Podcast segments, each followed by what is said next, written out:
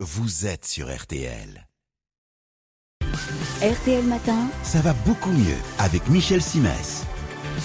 Bonjour Michel. Bonjour Yves. Ce matin, vous m'avez dit vouloir vous adresser aux jeunes qui découvrent la sexualité, car en matière d'information, eh ben, il y aurait visiblement quelques ratés. hein. Oui, on vit un drôle de paradoxe, Yves. hein. L'information n'a jamais autant circulé, jamais été aussi facilement accessible, et pourtant, quand on prend connaissance de certaines études, on en ressort affolé par le niveau de connaissance des adolescents sur la sexualité. Puis il ne faut pas chercher bien loin pour comprendre qu'Internet et les réseaux sociaux sont responsables des dégâts. Il y circule une ribambelle d'idées fausses auxquelles il convient de faire un sort, ce à quoi je vais tenter de m'employer illico presto. Et séance tenante, alors à quel genre d'idée fausse euh, pensez-vous? Bah, il y a tout ce qui tourne autour de la première fois. Alors, vous avez des adolescentes qui sont persuadées qu'elles ne peuvent pas tomber enceintes lors de leur premier rapport sexuel. Ah C'est bon évidemment faux. Bah oui. Autant le répéter clairement, un rapport, un seul, peut suffire à provoquer une grossesse.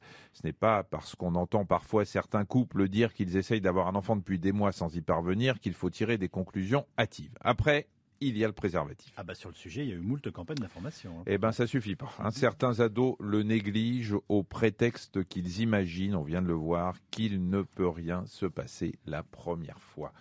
C'est là encore une grosse bêtise. Ces ados en oublient au passage que le préservatif, bah, c'est pas seulement un mode de contraception, hein, c'est aussi et surtout un moyen de se protéger contre les infections sexuellement transmissibles. Ah, J'ajoute qu'on a parfois des surprises quand on s'intéresse au mode d'emploi du préservatif et j'encourage les parents, quand ils sentent bien que leur ado est sur le point de passer à l'acte, à prendre leur courage à deux mains pour communiquer alors, avec leurs enfants. Un préservatif, ça ne se met pas n'importe comment, ça ne se met pas n'importe quand, et en la matière, il vaut mieux éviter l'auto-formation dans l'urgence, si vous voyez ce que je veux dire. Oui, je vois à peu près. Alors en matière de contraception, y a-t-il d'autres idées fausses auxquelles il convient de tordre le cou pour nos ados? Oui, euh, mesdemoiselles, j'ai deux mots à vous dire sur la pilule, ou plutôt trois. Primo, la pilule ne fait pas grossir. Secondo, la pilule ne donne pas le cancer. Tertio, la pilule n'hypothèque pas vos chances d'avoir des enfants plus tard lorsque vous aurez décidé d'arrêter de la prendre. Voilà trois légendes urbaines parmi les plus populaires et j'encourage les jeunes femmes qui ont des doutes à s'en ouvrir auprès de leur médecin lorsqu'elles consultent en vue de leur contraception.